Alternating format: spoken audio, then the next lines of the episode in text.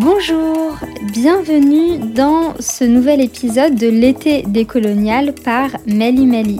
Je suis Selma Sardouk, je suis coach décolonial et aussi créatrice de ce podcast.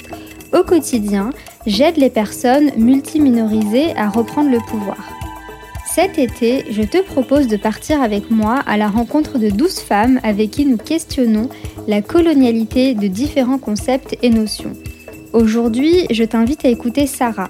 Elle tient un compte Instagram qui s'appelle The Magician Tribe, sur lequel elle parle de décolonialisme, mais aussi de la façon dont le capitalisme nuit à notre santé mentale. Avec Sarah, on a discuté de spiritualité. C'est parti pour décoloniser la spiritualité. Hello Sarah Salut Selma Comment ça va? Ça va super bien et toi? Ça va très bien, merci.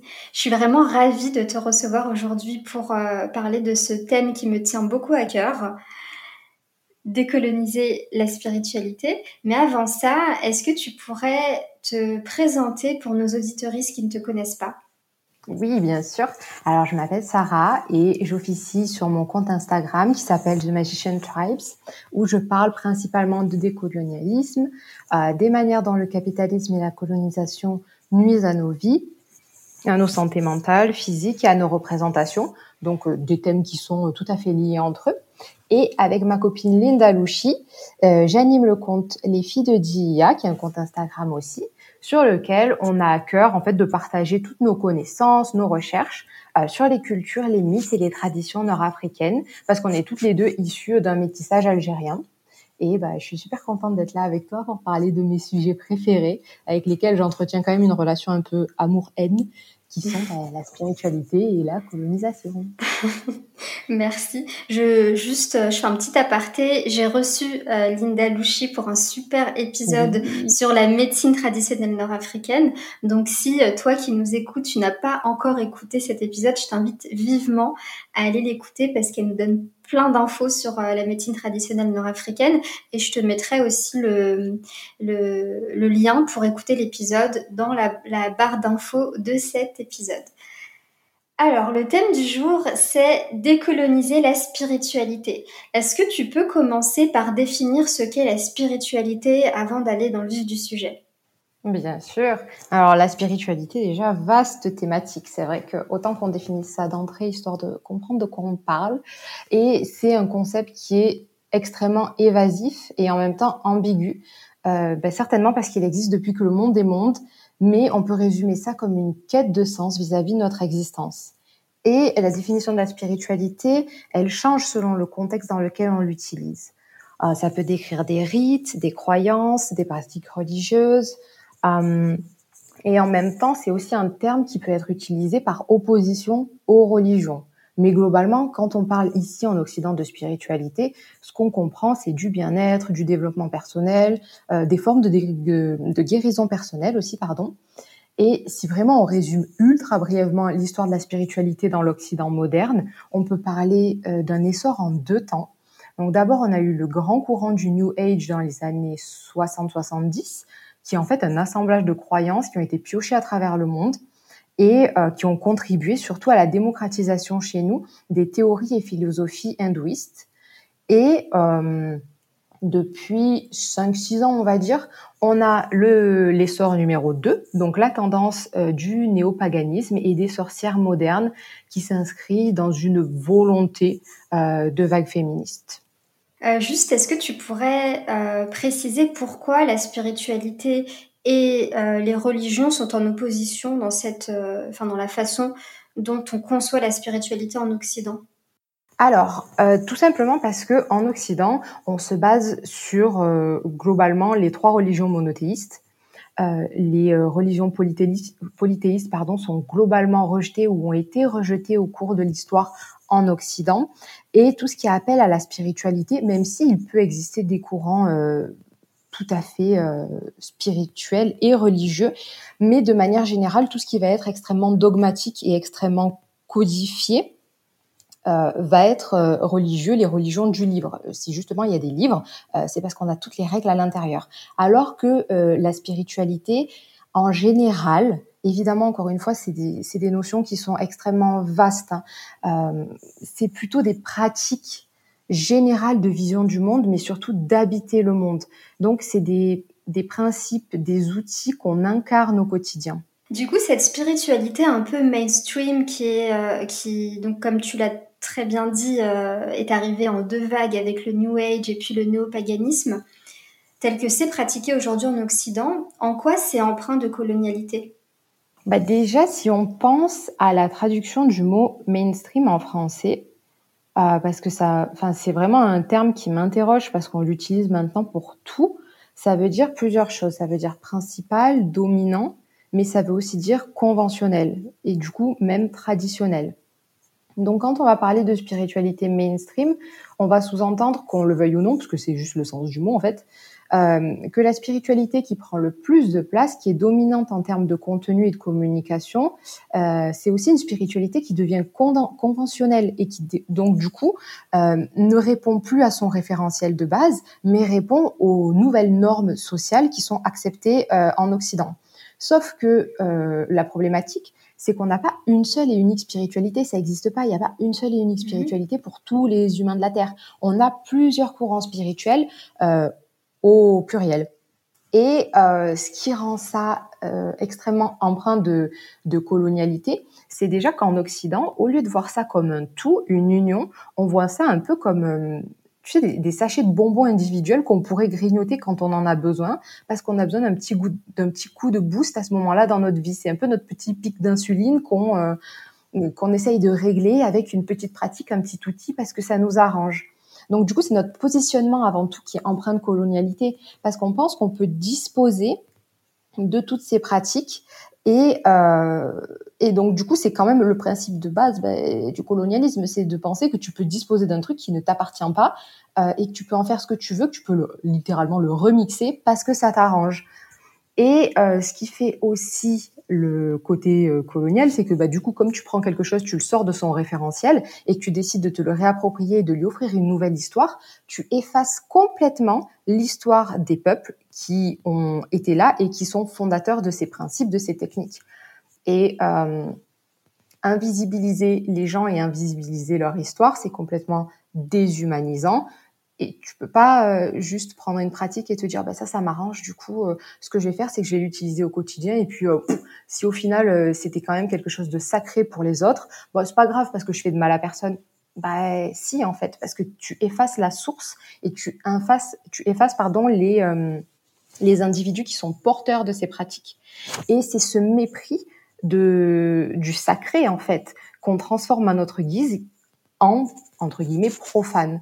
Et ça, je crois que c'est une notion qui avait été développée en ethnologie, que ce qui différencie le sacré du profane, c'est justement la notion de cacher.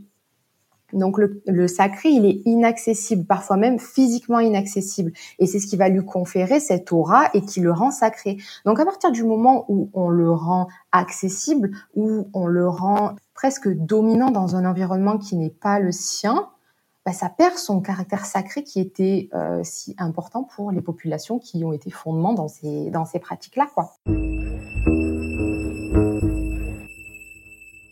Je rajouterais de mon point de vue hein, que, euh, bah, par rapport à tout ce que tu viens de dire, que ça fait partie intégrante du processus de colonisation de s'approprier les choses qui, enfin, du coup, les pratiques culturelles ou spirituelles euh, qui sont restés des peuples qui ont été colonisés. Parce que du coup, même si euh, le, la, la, domination coloniale a essayé d'étouffer et d'éteindre ces pratiques, c'est quand même resté. Donc le fait de se le réapproprier et d'en, et d'en faire un petit peu comme un étendard de notre tolérance et de notre ouverture d'esprit, ça fait totalement partie du processus de colonisation. Absolument, et qui s'accompagne aussi du, coup, du processus capitaliste derrière, parce que euh, ce qu'on fait avec ça, c'est qu'on euh, on commercialise. Ce qui est extrêmement colonialiste là-dedans, c'est cette appétence, pour pas dire cette obsession complètement maladive en fait, euh, qu'on a à tout commercialiser. Mais commercialiser, qu'est-ce que ça veut dire? C'est faire d'un service ou d'un produit euh, bah, l'objet d'un commerce. Et donc du coup, tu vas générer des richesses qui sont matérielles ou immatérielles euh, mais faire du commerce, ça répond aussi à des règles, à des normes et à une éthique de travail. Mais euh, quelle est l'éthique de travail des personnes qui se saisissent de cultures qui ne sont pas les leurs pour les revendre en pièces détachées? Euh, Ça, c'est du recel, je crois que c'est puni par la loi. Donc, du coup, bof, je, je, déconseille fortement. oui, complètement. Est-ce que tu pourrais donner des exemples précis euh, auxquels on ne pense pas forcément? Parce qu'en fait, c'est tellement partout que, que je suis sûre hein, que même les personnes qui nous écoutent ont, déjà dû euh, peut-être soit pratiquer ou soit entendre parler de, certaines pratiques sans savoir que ça relève euh, de, de pratiques euh, empruntées à d'autres cultures. Alors déjà, voler à d'autres cultures, même je dirais. Ouais, voler. Je pense que en fait, on peut vraiment arrêter d'utiliser le l'emprunt. On peut parler de vol clairement. Hein. Ce qui est intéressant dans ce que tu dis, c'est que en effet, c'est euh, un c'est un système global, c'est un phénomène global. Donc du coup, euh, ça, peut se traduire de différentes façons, autant dans notre positionnement que dans notre approche, que dans notre façon de consommer.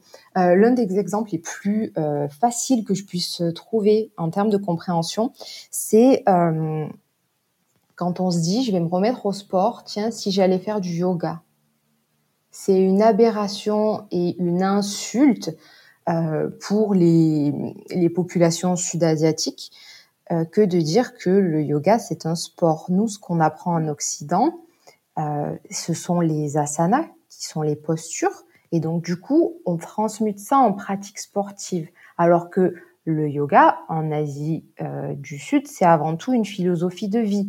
Et euh, je suis très bien placée pour euh, pour parler de ce qu'il ne faut pas faire parce que je l'ai eu fait.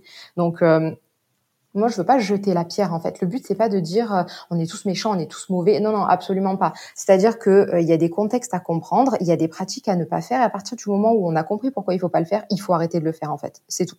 Et au contraire, il faut s'éduquer, apprendre et comprendre pourquoi on fait pas ça. Qu'est-ce qu'il y a d'autre euh, vis-à-vis, par exemple, du yoga, parce que c'est vraiment un très bon exemple, c'est le fait que euh, si vous allez sur YouTube et que vous tapez yoga class, vous allez obtenir zéro ressources en première page euh, qui sont des professeurs sud-asiatiques. Donc c'est extrêmement c'est extrêmement problématique parce que justement c'est là qu'on voit la globalisation du phénomène d'invisibilisation des peuples qui sont porteurs et créateurs de ces de ces pratiques là. L'autre exemple qui est vraiment le plus flagrant, c'est euh, notre consommation de euh, d'outils utiles à la purification. J'ai fait le petit euh, mouvement des doigts pour faire les guillemets de purification parce que qu'est-ce que ça veut dire et dans quel contexte?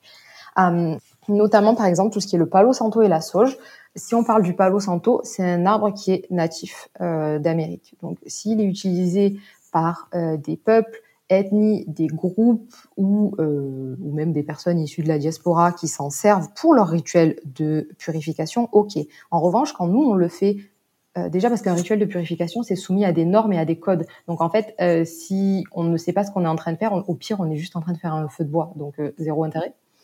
ce sont quand même des outils qui sont en, danger, bah, déjà parce que écologiquement c'est bof, la traçabilité elle est bof aussi, on ne sait pas d'où ça sort, on ne sait pas qui on a exploité, et euh, tout ça ce sont des pratiques en fait qui ont pour but un mieux-être dans nos vies, mais qui au final euh, de façon extrêmement négative la vie des gens qui, eux, incarnent ces pratiques au quotidien, parce qu'encore une fois, la spiritualité des indigènes, c'est surtout une façon d'habiter le monde plus que d'une façon de se, de se comporter dans le but de quelque chose. Et nous, notre but, c'est clairement d'essayer d'aller mieux. Quoi. Tout à fait, je suis euh, tout à fait d'accord avec, avec ce que tu dis.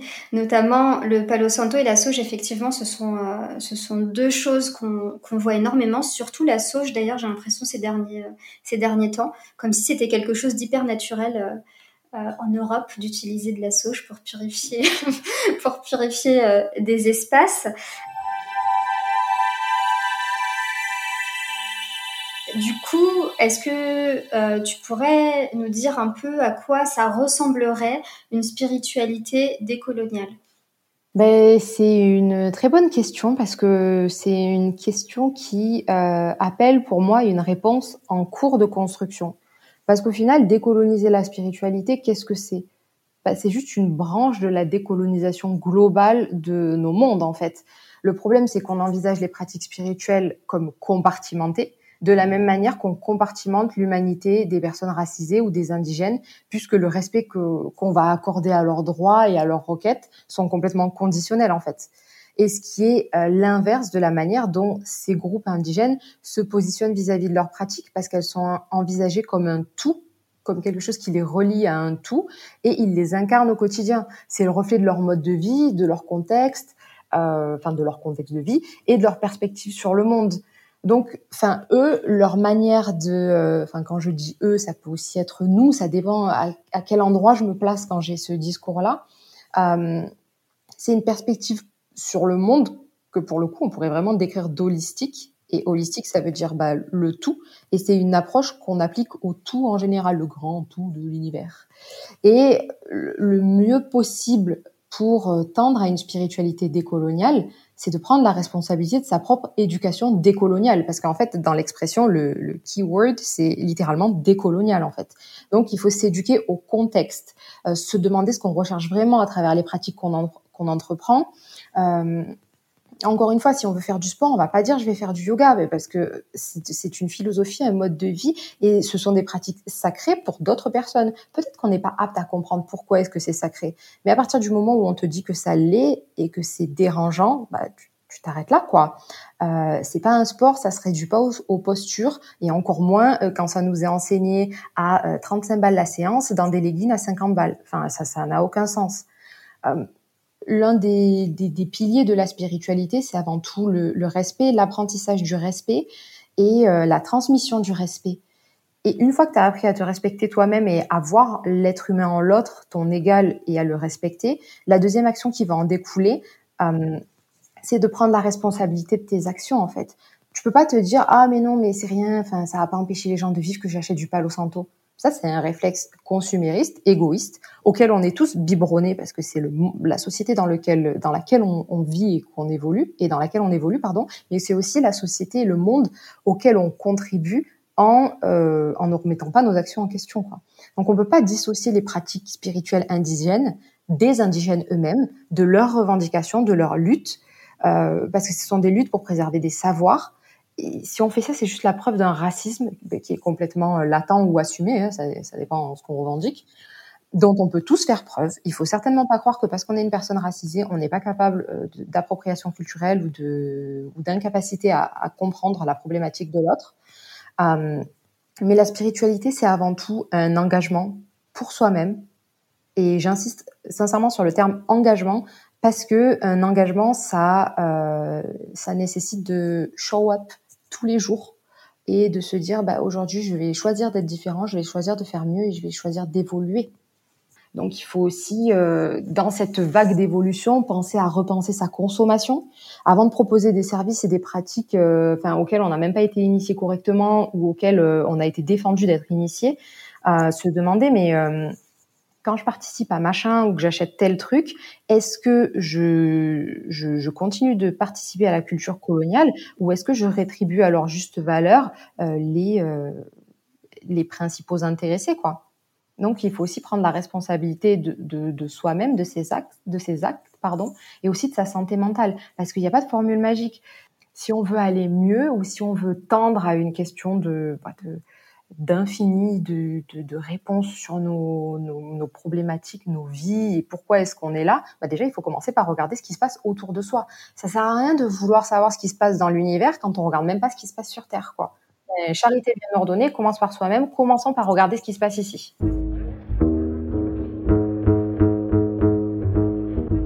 Décoloniser la spiritualité, c'est euh, se pencher sur deux axes qui sont complètement fondamentaux et complémentaires. Premièrement, c'est l'axe de l'antiracisme via un travail de décolonisation globale de, notre monde et de nos sociétés. Et deuxièmement, c'est le soin via les éthiques du care, dont euh, le but des éthiques du care, en fait, c'est de repenser le rapport aux soignants. Il ne faut pas oublier que ce qu'on vient chercher dans la spiritualité, de façon générale, c'est euh, un développement personnel pour se sentir mieux, c'est un mieux-être. Et il faut vraiment se poser la question de qui est la personne en face de moi, qu'est-ce qu'elle va m'apporter, dans quel contexte est-ce qu'elle va me l'apporter? Et est-ce que elle aussi, elle a fait ce travail de déconstruction personnelle afin euh, de m'aider à me déconstruire, afin de me reconstruire sur des bases qui sont plus saines et plus en accord avec le reste de mes compatriotes du monde? Ok, super. Du coup, euh, il y a l'axe antiraciste, donc s'éduquer sur l'antiracisme euh, évidemment, et puis euh, aussi se questionner sur, sur les praticiens, les praticiennes à qui on fait appel. Tout à fait, tout à fait, surtout sur Instagram. J'ai eu vu des stories de personnes. Enfin, le, but c'est pas de, de, mettre des noms, hein, mais c'est vraiment de, de, dénoncer des comportements euh, qui vendaient des, des soins, des pseudo-soins contre les traumas générationnels, qui disaient mais venez les femmes racisées, venez les personnes racisées, venez les non-binaires, on va se guérir ensemble. Mais qu'est-ce que ça veut dire? Euh, Premièrement, on n'est pas des groupes euh, informes, euh, c'est extrêmement déshumanisant et euh, il ne faut pas oublier que ces activités ne répondent à aucune loi en France et c'est dangereux. Je prône pas un respect hyper dogmatique de toutes les structures étatiques, absolument pas, euh, très très loin de là. Mais si on n'a pas de législation et si c'est pas euh, reconnu, faire très attention parce que c'est beaucoup plus compliqué pour situer le sérieux des gens. Oui, complètement, comme c'est des métiers qui sont pas du tout régulés. Donc c'est euh, assez compliqué et c'est vrai que euh, bah, moi, étant donné que je fais partie de ce monde-là, donc euh, je, je m'en rends très très bien compte. Il y a à boire et à manger et il y a beaucoup de gens qui utilisent en fait, qui surfent un petit peu sur la vague euh, et puis aussi sur la vague antiraciste en ce moment, surtout depuis euh, l'année dernière euh, avec la mort de George Floyd. c'est, je sais pas, j'ai l'impression qu'il y a toutes les personnes blanches qui sont dans ce milieu-là qui surfent maintenant sur l'antiracisme et sur sur le fait de créer des soins pour, comme tu disais tout à l'heure, guérir des blessures transgénérationnelles. Sauf que ça fonctionne pas comme ça. C'est pas juste un jour je me réveille le matin et je me dis allez je vais guérir des, euh, des traumas euh, transgénérationnels. Ah, mais on est absolument d'accord, c'est des pratiques qui sont euh, dangereuses, qui ne seront peut-être certainement jamais régulées et il faut faire extrêmement attention parce que je comprends tout à fait, c'est extrêmement humain de vouloir trouver un sens à sa vie. C'est absolument pas une critique que je fais. On veut tous trouver un sens à notre existence. C'est peut-être ce qui nous unit le plus sur Terre. Mais lutter farouchement pour la préservation de notre culture. Euh, bah, c'est politique, c'est antiraciste, c'est féministe, mais c'est surtout une façon de euh, lutter pour notre humanité. Et toutes nos spiritualités indigènes, ce sont des véritables axes de revendication quant à l'autodétermination de nos peuples et euh, notre capacité à nous affirmer dans un monde qui veut euh, oublier notre existence ou asservir notre existence.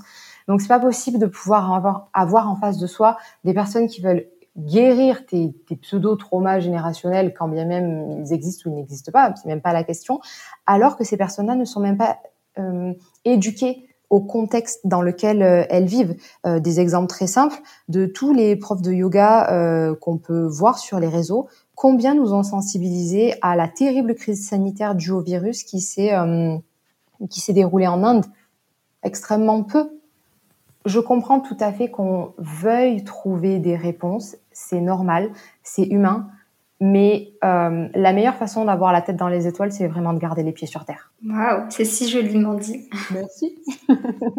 euh, du coup, c'était super intéressant euh, tout cet échange. Euh, est-ce que tu pourrais, euh, avant, euh, avant de, de, nous quitter, juste nous rappeler où est-ce qu'on peut te retrouver? Et euh, où est-ce qu'on peut aller lire toutes tes analyses euh, hyper pertinentes sur euh, la spiritualité, le décolonialisme et le capitalisme? Alors, vous pouvez me retrouver sur mon compte Instagram qui s'appelle The Magician Tribes. Euh, vous pouvez me retrouver aussi sur le compte Instagram que je partage avec ma copine Linda Louchi qui s'appelle Les Filles de Dia. Et puis, ben, peut-être qu'on se retrouvera aussi très très vite sur un nouvel épisode de ton podcast. Et oui, parce qu'on a tellement de choses à se dire que je pense qu'il y a moyen qu'on se retrouve assez rapidement. Merci beaucoup Selma. Merci à toi Sarah, à très vite. À très vite. Merci d'avoir écouté cet épisode jusqu'au bout. Pense à le partager autour de toi pour amorcer des réflexions ou des discussions autour de la spiritualité et de la façon dont on peut décoloniser la spiritualité. Si tu veux continuer la discussion avec moi, je t'invite à rejoindre ma communauté privée en cliquant sur le lien dans la description de cet épisode. Je te dis à la semaine prochaine pour un nouvel épisode de L'été décolonial par Mali Mali.